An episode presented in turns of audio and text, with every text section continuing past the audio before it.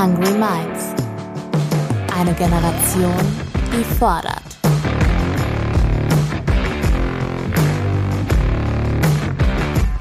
Mit und von Ronja Ebeling.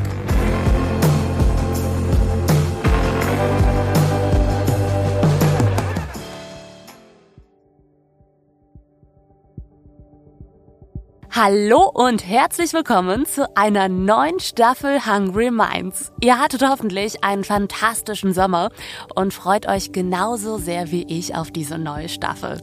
Er ist eigentlich kaum zu glauben, seit 2021 beleuchte ich in diesem Podcast nun schon gesellschaftliche Themen aus der jungen Perspektive, um ihm deutlich zu machen, dass junge Menschen bei politischen und wirtschaftlichen Entscheidungen nicht immer mitgedacht werden. Mittlerweile verteidige ich unsere Generation auf politischen Bühnen und in Talkshows wie Markus Lanz. Immer wieder kommt dabei ein Vorwurf auf. Und zwar, junge Menschen halten ja heutzutage nichts mehr aus. Zu Beginn der neuen Staffel möchte ich diesen Vorwurf gerne mal aufgreifen, denn etwas weniger anklagend formuliert bedeutet er auch, junge Menschen sind heutzutage nicht mehr resilient. Resilienz ist ja so ein fancy Wort und lässt sich aber ganz gut mit dem Bild eines nassen Schwammes erklären. Ganz egal, wie sehr ich diesen Schwamm in meiner Hand drücke, er springt trotz aller Einwirkungen von außen immer wieder in seine Ursprungsform zurück. So ähnlich ist es auch mit resilienten Menschen. In den aktuell krisenbehafteten Zeiten trocknen aber immer mehr Menschen quasi aus. Sie springen demnach nicht mehr in ihre Ursprungsform zurück, sondern werden zum Beispiel durch die Inflation, den angespannten Wohnungsmarkt oder auch die Angst vor Altersarmut extrem geprägt. Abgrenzung fällt ihnen aus unterschiedlichen Gründen schwer, was am Ende sowohl psychische als auch körperliche Folgen haben kann. Resilienz wird in Zeiten der diversen Krisen, die wir erleben, also immer wichtiger. Aber wie werden wir eigentlich resilient? Über diese Frage möchte ich mir in den drei folgenden Episoden Gedanken machen. Die Idee dazu kam vom offiziellen Partner dieser Folge, der Techniker Krankenkasse. Tatsächlich hat nämlich der Vorstandschef Dr. Jens Baas mit diversen Co-AutorInnen ein ganzes Buch zu dem Thema Resilienz geschrieben und festgestellt, dass sowohl unser komplettes gesellschaftliches und politisches System als auch wir als Individuen deutlich resilienter werden müssen, um den Herausforderungen der Zukunft zu begegnen.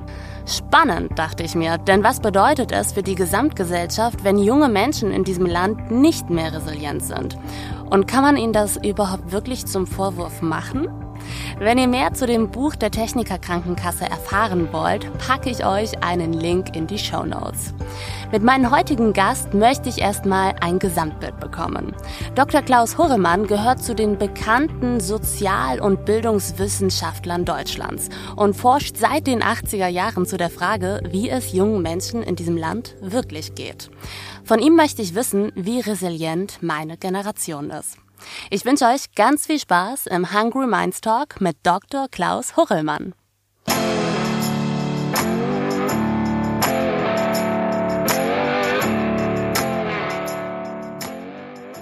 Hallo, lieber Klaus. Ich freue mich, dass du heute mit mir den Staffelauftakt machst. Schön, dass du da bist. Ja, danke, Ronja. ich Nett, darf, dass ich hier der Erste sein darf in der Staffel. Toll. Ich darf es ganz frech sagen, du gehörst selber nicht mehr der jungen Generation an. Wir feiern in ein paar Monaten, Anfang nächsten Jahres, deinen 80. Geburtstag zusammen. Ich freue mich schon sehr auf die Sause. Ähm, aber du hältst dich quasi auch so ein bisschen jung, weil du dich tagtäglich mit der jungen Lebensrealität beschäftigst. Und zwar forschst du seit den 80er Jahren zu der Jugend in Deutschland, zu der jeweiligen Jugend in Deutschland zu der Zeit. Und ähm, mich würde zu Anfang erstmal interessieren, warum bist du so auf diesem Thema kleben geblieben? Oh, das werde ich viel auch von Schülerinnen und Schülern gefragt. Und wenn ich dann nachdenke, muss ich immer sagen, das hat für mich fachliche Gründe. Das ist einfach die dynamischste Zeit in der Persönlichkeitsentwicklung, weil alles auf einmal kommt Aber es hat auch eine biografische Komponente, die mich daran interessiert. Denn ich bin in meiner Jugendzeit mal ganz heftig äh, in ein Entwicklungsproblem gekommen. Ähm, bin äh, kriminell geworden, weil ich in der Schule keine Anerkennung fand bei meinen gleichaltrigen männlichen Mitschülern. Äh, musste die Schule verlassen. Um ein Haar hätte ich die gar nicht weiter fortsetzen können.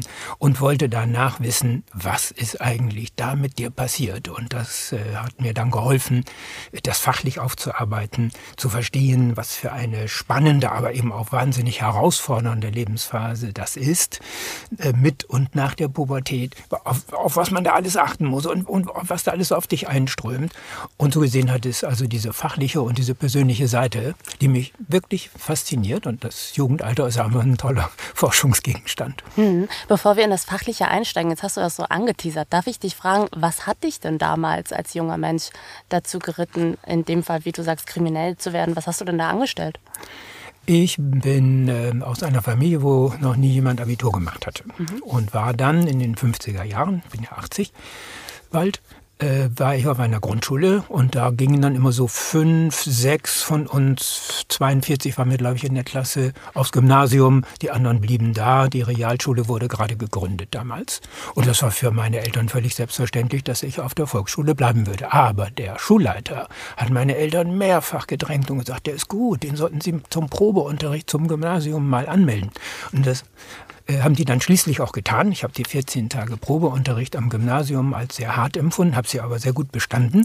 Und dann kam ich auf das Gymnasium. Das war in der nächsten großen Stadt. Und da waren jetzt die Söhne, einige wenige Töchter, der Ärzte und der Rechtsanwälte und der Pastoren und der Anwälte der Stadt Nordenham war das da an der Wesermündung und ich als Aufsteiger. Und dann dachte ich, du hast ja keine Chance, mit dem kommst du natürlich nicht mit. Du kannst dich nicht so verhalten, kannst nicht so sprechen. Also zeigst du gute Leistungen. Und genau das war die Provokation für diese männlichen Mitschüler vor allem. Die haben mich richtig gemobbt. Ein Streber, das wollen wir hier nicht haben, der verdirbt uns hier die Preise. Und dann musste ich mir was einfallen lassen und ich musste sozusagen beweisen, dass ich auch ein lässiger junger Mann bin, der auch versteht, nicht nur das nachzumachen, was die Lehrer von einem verlangen, sondern der auch dagegen sein kann. Und so bin ich mit einem Mitschüler dann mitgegangen und wir haben Diebstähle am äh, an der Wesermündung am Strand von Nordenham gemacht. Mir ging es wirklich nur darum, dass sich das rumsprach, der macht auch Mist, der Klaus, das, ist gar kein Streber. Und das hat auch geklappt. Nur leider war mein Mitschüler mit jemand anderem noch zusammen, der wirklich auf die schiefe Bahn geraten war. Und der wurde eines Tages geschnappt und hat gesagt, ich habe eine, eine Bande, eine kriminelle Bande. Da gehört mein Mitschüler und der Klaus. Wir drei, wir sind eine Bande. Und das hat dazu geführt, dass ich sofort von der Schule verwiesen wurde. Ähm, die Kriminalpolizei kam in Zivil in die neunte Klasse und hat uns da rausgeholt. Uns beide. Unvergessliches Ereignis. Ich bin vor ein Jugendgericht gestellt worden und dann muss ich später äh, versuchen, in einem anderen Bundesland, auf der anderen Weserseite in Bremerhaven, meine Schulkarriere fortzusetzen. Also das hat schon gesessen. Das war wirklich ein, ein, ein sehr starker Bruch. Und um ein Haar wäre ich eben auch weggerutscht und mhm. hätte das alles gar nicht geschafft. Krass. Ich kann mir das eigentlich gar nicht vorstellen. Du bist heute der führende Soziologe in Deutschland, der sich mit der jungen Generation beschäftigt und du warst mal vor dem Jugendgericht. Unbelievable. Ja, damit kann ich aber auch mitreden. Voll. ähm, du forschst ja wie du schon gesagt hast, immer noch aktuell auch äh, zur Jugend in Deutschland. Unter anderem habe ich mir dazu eure Jugend in Deutschland Trendstudie angeguckt, die jetzt vor kurzem erschienen ist. Und in dieser Studie kamt ihr auch zu dem Ergebnis, dass junge Menschen die Krisen als viel belastender wahrnehmen als ältere Generationen. Sind junge Menschen also weniger resilient? Grundsätzlich muss man das so sagen. Also nochmal einen Schritt zurück eben. Die Situation von jungen Leuten heute hat es in sich. Das ist schon eine schwierige Gemengelage. Wie du gesagt hast, existenzbedrohliche Krisen. Also in diesem, in diesem sensiblen Jugendalter zwischen 12 und 22 so ungefähr, ne, da nimmst du ja alles mit allen Sinnen wahr. Das ist und, auch die Zeit, die unsere Persönlichkeit am meisten oh, prägt. Ganz, ganz prägt, ne? intensiv ne? und ich sagte eingangs schon, zum ersten Mal wird einem alles bewusst. Es gibt auch andere davor Phasen im Leben, wo ganz viel passiert, äh, wo sich auch das Gehirn umbaut und, und, und der ganze Körper und alles. Aber das bewusst zu erleben, dass die Besonderheit im Jugendalter und deswegen diese Intensität. Und so nehmen heute junge Menschen äh, zwischen 12 und 22, das zeigt diese Studie dann auch sehr deutlich, diese existenzbedrohenden Krisen sehr intensiv war. Das begann mit der Fridays for Future Bewegung, die ja von jungen Leuten auch etabliert wurde, mit der Klimakatastrophe, die von vielen richtig existenzbedrohend wahrgenommen wird. Drei Jahre Corona, ein Krieg mitten in Europa, von dem wir gar nicht wissen, ob der noch zu uns kommen könnte. Inflation in der Folge, Flüchtlingsbewegung nicht zu vergessen, Unruhe in der ganzen Gesellschaft. Das hinterlässt Spuren, so dass wir heute eine eine psychisch sehr ja, angestrengte, die jungen Leute sagen selbst, gestresste junge Generation haben. Man fühlt sich unter Stress, das, das ist ein hoher Druck. Mhm. Und äh, dieser Druck ist höher als in der mittleren und der älteren Altersgruppe, die wir in der gleichen Studie mit der, mit der gleichen äh, Methodik befragt haben.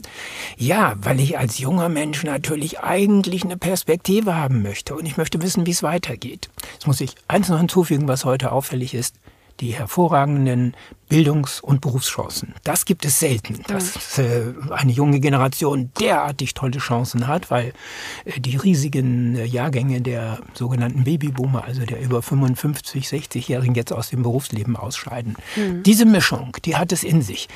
Und da brauche ich ein starkes psychisches Korsett, und da ist die Frage, ist das wirklich heute stark? Kann das überhaupt stark sein unter diesen Umständen? Oder dürfen wir unsere Zweifel haben? Hm. Ja, zumal wir zwar eine gute Situation auf dem Arbeitsmarkt haben, also wir sind in einer Ausgangssituation, in der es uns leichter fällt, gute Jobs zu finden. Gleichzeitig haben wir natürlich aber dieses Wissen im Hintergrund, dass diese Leichtigkeit nur aufgrund dessen besteht, dass wir natürlich mitten im demografischen Wandel stecken und dass uns deswegen natürlich auch eine enorme Arbeitslast bevorsteht als Einzahlende, die natürlich die älteren Generationen in Zukunft auch in Rente immer mehr finanzieren muss. Dazu kommen wir dann ähm, gleich zum Schluss nochmal, denn ich möchte von dir natürlich heute auch wissen, was es denn für gesellschaftliche Folgen hat, auch für unser gesamtes Sozialsystem, wenn junge Menschen nicht mehr so resilient sind. Vorher will ich aber von dir wissen, ähm, wie es dazu kommt, dass jungen Menschen diese fehlende oder schwindende Resilienz zum Vorwurf gemacht wird. Denn ich bekomme immer häufig zu hören, ja, ihr jungen Leute, ihr haltet ja heute nichts mehr aus und ihr seid ja komplett verweichlicht. Mit diesem Satz kommen wir ja aber nicht weiter. Nee, kommen wir nicht weiter und der trifft auch so nicht zu. Was äh, wir aus den Studien ableiten können, ist, dass junge Leute hochsensibel sind. Vielleicht können die älteren Menschen sagen, ihr seid übersensibel.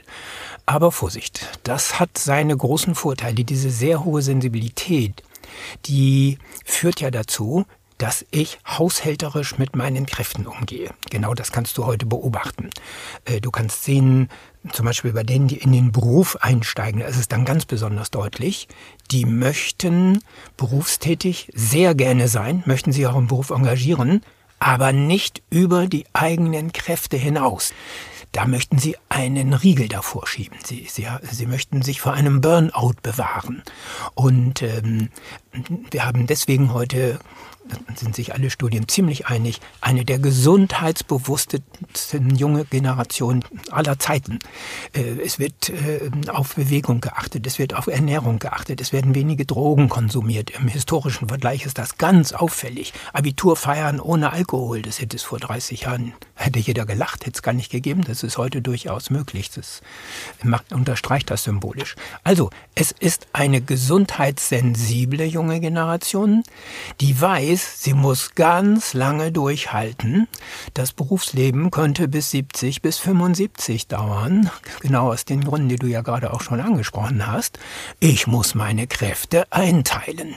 Und wenn man das so sieht, dann ist das schon keineswegs mehr Verweichlichung und auch nicht irrational, sondern dann ist das durchaus kalkuliert. Ähm, übrigens äh, hat es auch noch einen finanziellen Hintergrund. Man merkt, wie wichtig es ist, heute Geld zu haben in dieser schwierigen Zeit, wie unmöglich ist es mit dem Gehalt, was man heute bekommt, große Sprünge zu machen. Das reicht, ist okay, um vernünftig zu leben.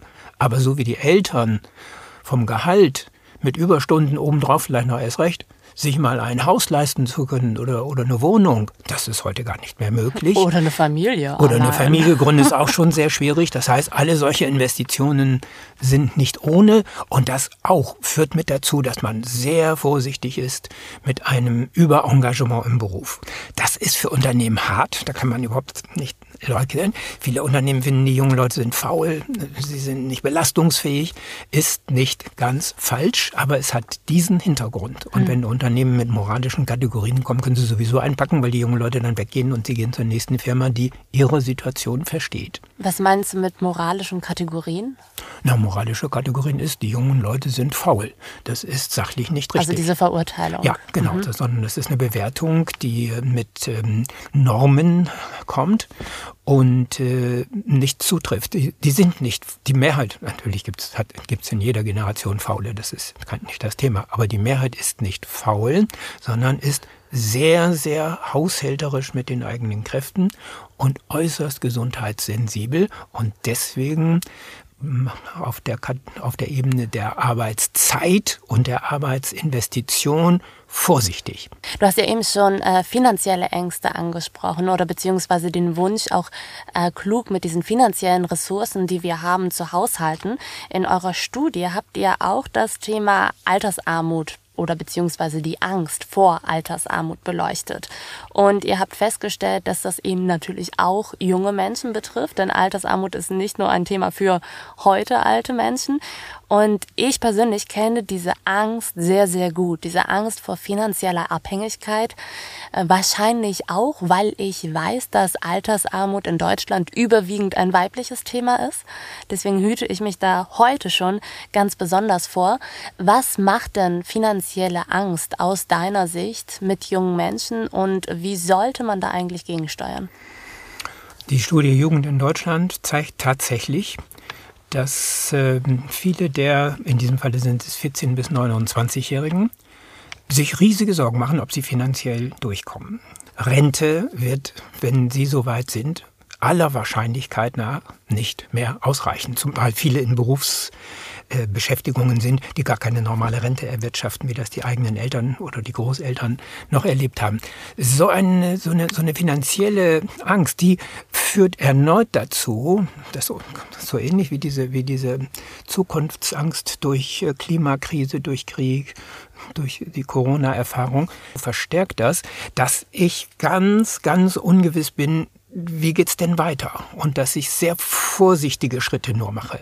Und hier merkt man schon, hier fehlt es heute an dem nötigen Wissen, an der nötigen Information. Es ist ganz unangenehm zu sehen, dass in den Schulen überhaupt nicht über finanzielle Fragen geredet wird, dass man nicht lernt, wie man sein Geld anlegen kann, wie man Vermögen entwickeln kann, wie man langfristig wirtschaften kann. Ein, ein riesiges Defizit, was wir im Bildungssystem auch haben.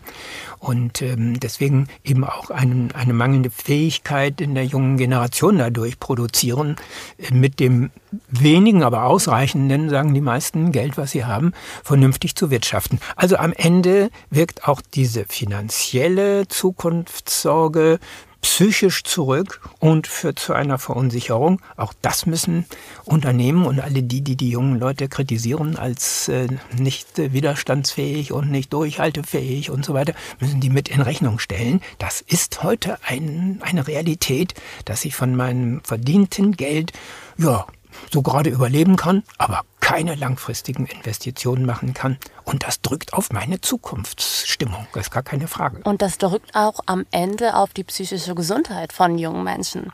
Werfen wir mal einen Blick auf die Zahlen. Rein rechnerisch stehen einem Altersrentner oder Rentnerin aktuell 2,1 Beitragszahlende gegenüber. Anfang der 1960er Jahre war das noch ein solideres Verhältnis. Hier kamen auf einen Altersrentner sechs aktiv versicherte Erwerbspersonen. Inwiefern beeinflusst denn unser, ich sag mal, nicht mehr so resilientes Rentensystem auch das Verhältnis zwischen den Generationen in unserer Gesellschaft? Weil ich habe mhm. ja heute oder viele der jungen Generationen haben ja heute das Gefühl, alles, was sie heute einzahlen, bekommen ja am Ende die heute ältere Generation. So funktioniert ja unser System. Aber für uns zahlen wir ja eigentlich gar nicht aktiv ein. So ist das. Das ist das sogenannte Umlagesystem. Die aktiv Arbeitenden äh, zahlen ein und äh, wenn sie dann einmal nicht mehr aktiv arbeiten, leben sie von dem, was da in die Kasse gekommen ist, was dann von den zu dem Zeitpunkt aktiv Arbeitenden erwirtschaftet wird. Das ist das Gesetz, das ist die gesetzliche Rentenversicherung. Und wir wissen heute schon, heute, dass von der gesetzlichen Rentenversicherung gemessen an dem, was man vorher verdiente, wenn man voll berufstätig war und dauerhaft berufstätig war, also 30, 40 Jahre, dass man da ungefähr in 43 Vollzeit, muss man dazu in, noch sagen. Das meinte ich mit voll, ganz genau. Mhm. Ja, ja. Dass man da ungefähr 42, 43 Prozent dessen noch bekommt. Das reicht meist schon heute nur noch knapp aus. Ob dieser Wert gehalten werden kann, ist die große Frage. Und das bedeutet, dass man von der gesetzlichen Rentenversicherung als junger Mensch heute, auch aus den Zahlengründen, die du gerade genannt hast, aller Wahrscheinlichkeit nach nicht mehr wird leben können. Also muss man länger arbeiten, das sagen auch die jungen Leute zu einem großen äh, Anteil, dass, dass sie das annehmen und, und befürchten ein bisschen auch. Äh, und wir brauchen zusätzliche äh, Strukturen. Die funktionieren nicht gut. Mhm. Also wir brauchen wirklich ein neues Denken über die Alterssicherung mit Mischfinanzierungen. Machen viele Länder ja uns vor, wie das geht. Das war 2000 auch die Idee in Deutschland, diese drei Säulen zu haben, gesetzliche Rentenversicherung, Betriebsrente, Privatrente. Aber sie funktioniert nicht, sie muss dringend renoviert werden. Die betriebliche ähm, Versicherung, also Betriebsrenten, wo ich einen Teil meines Gehaltes äh, steuerfrei mit einzahlen kann, ist ein schönes Instrument, aber wird viel zu wenig genutzt. Private Investitionsmöglichkeiten sind zu gering. Und hier sind wir wieder bei dem Thema, was ich eben hatte. Wir haben ganz viele Studien dazu gemacht. Da wünschen sich die jungen Leute eine staatliche Garantie, finde ich auch völlig richtig, äh, jetzt Geld anzulegen und zu hoffen, dass das in 60 Jahren noch immer da ist und meine Rente finanziert. Das ist ja, ist ja Traum Tänzerei. Ne? Und das ist ein Beitrag zum, zur Generationengerechtigkeit. Und ich muss die Frage noch einen Satz beantworten. Äh, ja, ich staune und bewundere die jungen Leute, dass sie bisher nicht kritisieren, dass sie so benachteiligt werden und hinnehmen, dass ihre Eltern und ihre Großeltern von dem heutigen Rentensystem noch auskömmlich leben können. Also die sind schon sehr solidarisch, die jungen Leute. Das muss man ausdrücklich sagen. Mhm, dabei wird uns ja häufig das Gegenteil vorgeworfen. Ich glaube, diese, ähm, ich sag mal, fehlende Wut an dieser Stelle entsteht, weil vielen jungen Menschen dieses Problem oder dieses Ausmaß in dieser Form noch gar nicht so richtig bewusst ist. Ähm, was würdest du denn vor, also an unserer Stelle von der Politik fordern? Und beziehungsweise warum kümmern sie sich nicht um die jüngere Generation und warum kümmern sie sich nicht um ein solides Rentensystem, das eben auch für nachkommende Generationen gilt? Liegt es daran, weil wir so einen geringen Teil der Wählerschaft ausmachen? Ja, alle ähm, unter 30-Jährigen man kann ja nur ab 18 Jahren auch wählen, meist in manchen Bundesländern ab 16 äh, bilden, ich weiß es nicht, was die letzte Zahl ist, vielleicht 15 Prozent der Wählerschaft. Oder da kann man nicht so schrecklich viel mitmachen. Ne? Da, wenn die, man kann ja immer sagen, wenn die über, die über 50-Jährigen, wenn die wollen, können die jede Wahl beeinflussen, weil sie einfach die Mehrheit der Wählerschaft haben. Ja, sind wir bei dem ernsten Thema und wieder am Anfang äh, unseres Gespräches. Ähm, Warum nehmen die jungen Leute diese starken Benachteiligungen, die sie erleben, äh, einfach nur hin? Sie tun es nicht beim Thema Klimawandel da ist, haben wir eine junge Generation, Stichwort Fridays for Future ich schon genannt, nur als Beispiel, die wirklich das zum Thema macht und die ältere und die mittlere Generation anklagt, dass sie das Thema fahrlässig verschlafen hat. Und wir, wir wären nicht so weit heute in der ganzen Diskussion, wenn die jungen Leute hier nicht echt protestiert hätten. Äh, bei dem äh, Thema Corona wurden die jungen Leute stillgestellt. Das rächt sich. Man merkt, dass da sehr große Unruhe, sehr große Unzufriedenheit ist. Die Ohnmachtsgefühle wirken bis heute nach. Ohnmachtsgefühle sind aber nie etwas, was per se schon zu Protest führt. Mhm. Ähm, wirtschaftliche Benachteiligung, Altersbenachteiligung im Blick auf die Rente, das wäre ein Thema, wo ich staune, dass das nicht kritisch aus der jungen Generation in die öffentliche Debatte geworfen wird, äh, Gerecht, äh, Generationengerechtigkeit hier eingefordert wird. Und ich würde fast sagen, das müsste eigentlich aus euren Kreisen kommen. Das müsste aus der Gruppe der unter 30-Jährigen thematisiert werden, als politische Forderung gebracht werden. Die Studien Jugend in Deutschland zeigt, das beschäftigt viele junge Leute. Es ist aber noch nicht zu einem politischen Zündfunken gekommen. Ja, ich glaube gar nicht, dass es nur ein Thema für die heute Jungen ähm, ist, dass wir diese Forderungen stellen. Eigentlich müssten die heute älteren Generationen auch ein Interesse daran haben.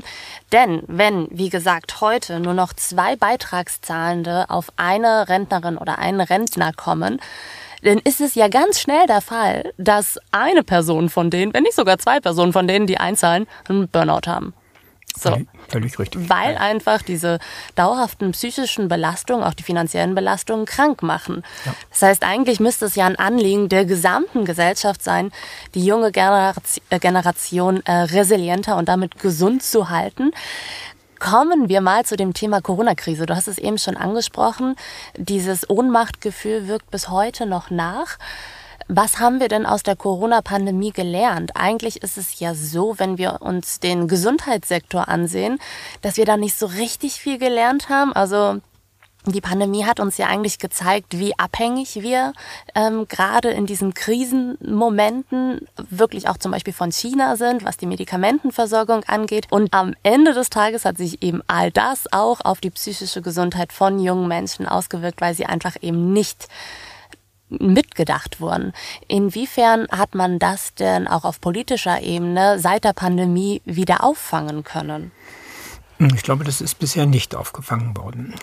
Ähm, wir haben viele Studien, die wirklich im Detail zeigen, dass mit der ersten Welle Corona 2020 äh, eine ganz tiefe Verunsicherung bei jungen Menschen, stärker als bei den anderen Altersgruppen, eingetreten ist.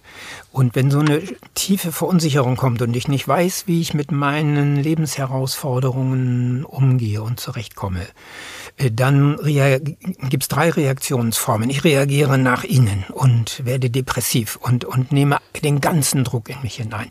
Das ist besonders stark geworden. Ne? Also diese psychischen Belastungen, Angststörungen, Depressivität bis hin zu Suizidneigung hat schlagartig zugenommen und ist auch heute noch sehr hoch. Die zweite Variante ist, ich gehe mit der ganzen, mit dem ganzen Druck nach draußen. Aggression, Gereiztheit, Hyperaktivität, politischer Extremismus. Wir merken, das ja. hat auch zugenommen. Die AfD zum Beispiel fängt hier auch einiges von dieser Stimmung mit auf. Ja, leider. das ist ganz interessant. Welche Beziehung hat denn oder beziehungsweise welche Rolle spielt diese junge Frustration auch im Wahlerfolg der AfD in deinen Augen? Keinen sehr großen. Die AfD hat diese, nimmt diese Stimmung auf, aber es sind vor allem die mittleren Altersgruppen, so die 30- bis 50-Jährigen, die hier ganz besonders stark verunsichert sind. Äh, da kann die AfD bei den Jüngeren äh, zum Glück bisher noch nicht so stark punkten. Der dritte Weg ist, dass ich ausweiche und Suchtmuster suche bis hin zur Computersucht oder ich werde drogenabhängig und dergleichen mehr. Alle diese Reaktionsformen haben während der Corona-Pandemie zugenommen und zwar teilweise heftig, so dass das führt mit zum Ausgangspunkt unseres Gespräches, so dass wir heute, na, es ist schwer zu schätzen, aber ich würde mal sagen, zehn Prozent eines jeden Jahrganges von jungen Leuten haben, die nach äh, psychologischen, medizinisch-psychiatrischen Kriterien wirklich unterstützungs- und behandlungsbedürftig sind. Das ist eine doppelt so hohe Zahl wie vor der Pandemie. Und hier sieht man mal, was für eine Urwucht das hatte, diese, dieses Ereignis mit diesem Kontrollverlust, dem Gefühl, ich kann die Welt nicht mehr verstehen, mein Leben ist nicht mehr machbar und steuerbar. Und die Politik hat bis heute keine gute Antwort darauf. Ganz grundsätzlich äh, leben wir ja in einer Zeit, Stichwort AfD, wo wir merken, die Antworten der verantwortlichen politischen Kräfte, ah, sie werden in der Bevölkerung hm, nicht mehr voll aufgenommen, das Vertrauensverhältnis ist gebrochen. Die Regierung jetzt gerade aktuell hat nicht mehr das, die Unterstützung, die sie eigentlich in einem demokratischen Staat bräuchte. Und das liegt zum Teil mit daran, dass sie nicht auf diese Ängste, diese Sorgen, äh, diese Befürchtung, dass man seine eigene Zukunft nicht gestalten kann, dass sie darauf nicht eingeht. Und das müsste sie aber. Das darf sie nicht einer solchen Partei wie der AfD überlassen, die sich dann sozusagen emotional als Kümmerer aufspielen kann, aber im Grunde gar keine Antworten auf die großen Herausforderungen liefert, sondern nur sagt, es ist alles erfunden, Corona hat es nicht gegeben und der Krieg äh, geben wir doch Russland einfach die Ukraine, dann ist er erledigt und Klimakrise gibt es auch nicht. Also solche Verleugnung und Verdrängung, die verfängt bei einigen Leuten. Und das ist eine kritische Situation. Und hier auch fehlt jetzt äh, die die äh, kritische, die wache Stimme der, von jungen Leuten. Und ich hoffe mal, dass wir äh, da jetzt äh, in den nächsten Monaten ein bisschen mehr hören. Mhm. Inwiefern ähm, hat denn die oder wird denn der jungen Generation in unserer Gesellschaft vielleicht auch so ein bisschen die Retterrolle zugeteilt? Also, dass wir jetzt diejenigen sind, die laut werden müssen und quasi alle Probleme lösen sollen, das erhöht ja eigentlich nur noch den Druck. Und aktuell sind ja nicht wir es, die in allererster Linie aktuell ähm, diese Ampelregierung stellen, sondern es sind ja in allererster Linie andere Altersgruppen. Und dementsprechend sitzen Sie ja gerade noch am Drücker. Das ist richtig. Obwohl man muss schon schauen, äh, diese Regierung würde es so nicht geben, wenn nicht äh, zwei Parteien der Regierung, nämlich die Grünen und die FDP, einen besonders großen Stimmenanteil bei den Jüngeren haben. Wir haben darüber gesprochen, mhm. das ist äh, zahlenmäßig nicht ein riesiger Punkt, aber psychologisch hat das sehr äh, gewirkt und hat äh, ja auch mit zu der zu Beginn sehr großen Zustimmung zu dieser Koalition geführt. Hm. Was, war die, was war die Frage? Ja, woran, woran liegt es das jetzt, dass gerade die Grünen und die FDP das Vertrauen der jungen Generation jetzt doch wieder verloren haben? Ja, sie wurden gewählt, diese beiden Parteien, nachdem wie ich das äh, einschätze, weil sie eine klare Programmatik hatten. Ne? Die Grüne, die Grünen als eine Partei, die das ganze Herz äh, für eine gesicherte Umwelt öffnet und hier eine überzeugende Politik macht. Das spricht junge Leute seit Jahren an. Das ist, die Grünen sind seit Jahren in der Rangordnung der Zustimmung und bei den unter 30-Jährigen an der Spitze.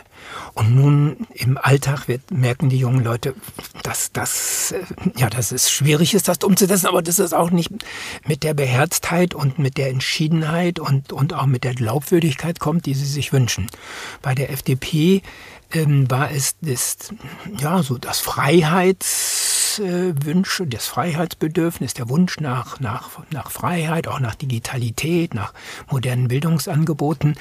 Und hier ist auch im Alltag der Partei erkennbar, das ist ja eine Klientelpartei, die, die, die, die kümmert sich ja gar nicht um diese Strömungen, sondern die sorgt sich, macht sich Gedanken darum, dass sie ihre Kernklientel in bestimmten gesellschaftlichen Bereichen bedient. Also da ist schon ein Realitätsschock eingetreten. Mhm.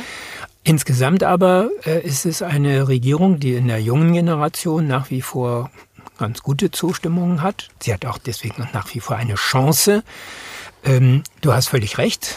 Es wäre völlig falsch zu erwarten, dass jetzt die junge Generation als politischer Retter auftritt und überall, wie bei der Klimathematik, die, den Ton angibt und dafür sorgt, dass Bewegung kommt. Das wird zu viel verlangt.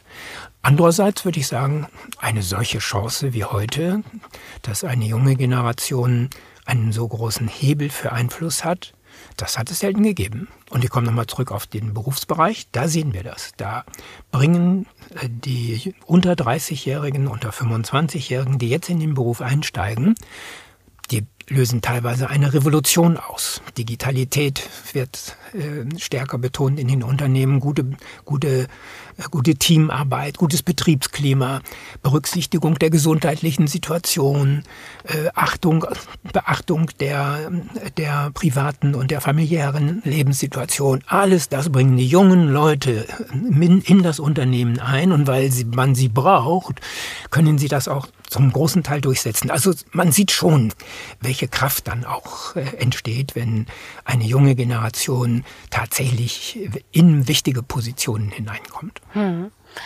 Vom Rentensystem oder beziehungsweise von der Arbeitswelt würde ich jetzt noch mal ganz gerne mit dir zum Thema Gesundheitssystem springen.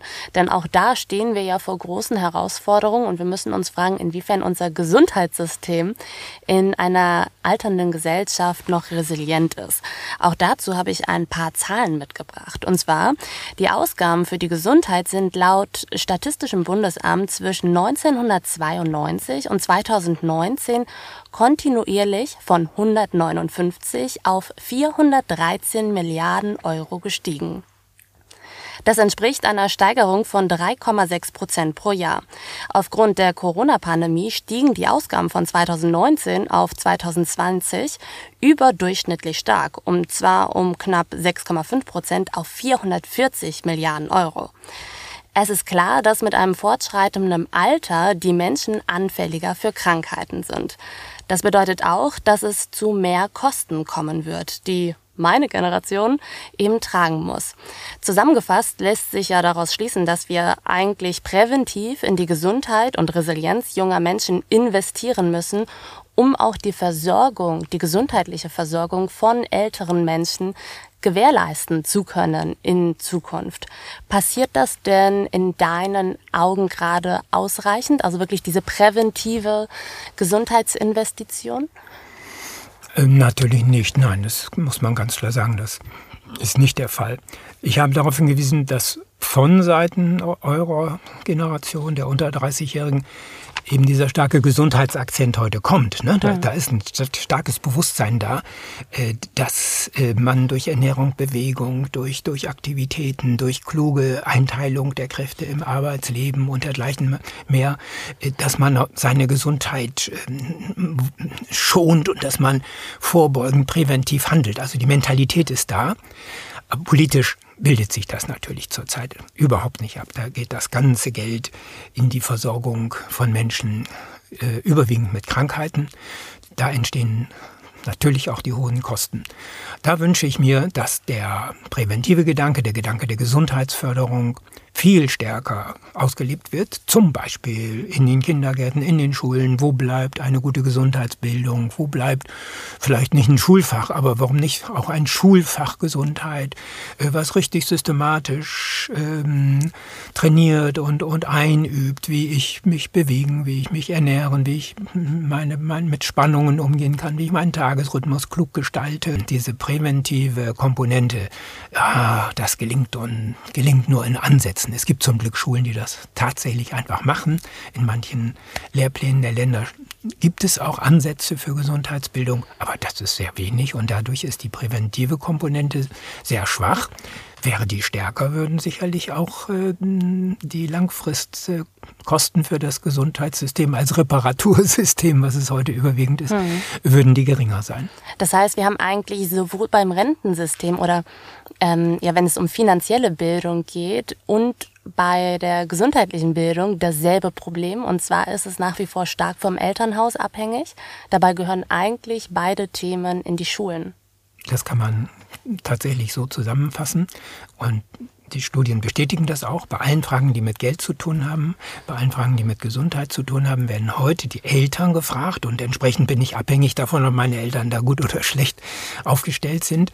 Und das ist nicht klug, weil dadurch sehr große Unterschiede und sehr große Ungerechtigkeiten naturgemäß entstehen. Und das gehört in die öffentlichen Bildungseinrichtungen viel stärker hinein. Das machen wir zu wenig. Das sehe ich auch so. Hm. Du hast, ähm, darauf möchte ich noch mal ganz kurz zurückkommen. Du hast vorhin davon gesprochen, dass zehn Prozent meiner Generation wirklich äh, akut psychisch erkrankt sind. Wie können wir die denn jetzt wieder zurück in die Gesellschaft holen und auch wieder, ja, gesundheitlich unterstützen und ihnen die Hilfe anbieten, die sie wirklich brauchen, wenn bisher, du hast es gesagt, eigentlich immer nur so fünf Prozent einer Generation von psychischen Erkrankungen betroffen sind. Haben wir dafür überhaupt die Infrastruktur? Nein, haben wir nicht. Das heißt für mich einmal, äh, dass wir im Vorfeld auch hier sozusagen präventiv stärker werden müssen.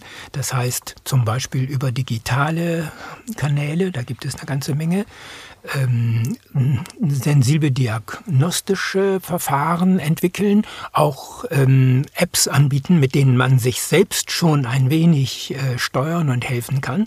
Da ist einiges geschehen, also das weiter auszubauen, zu systematisieren, das ist, glaube ich, ganz wichtig.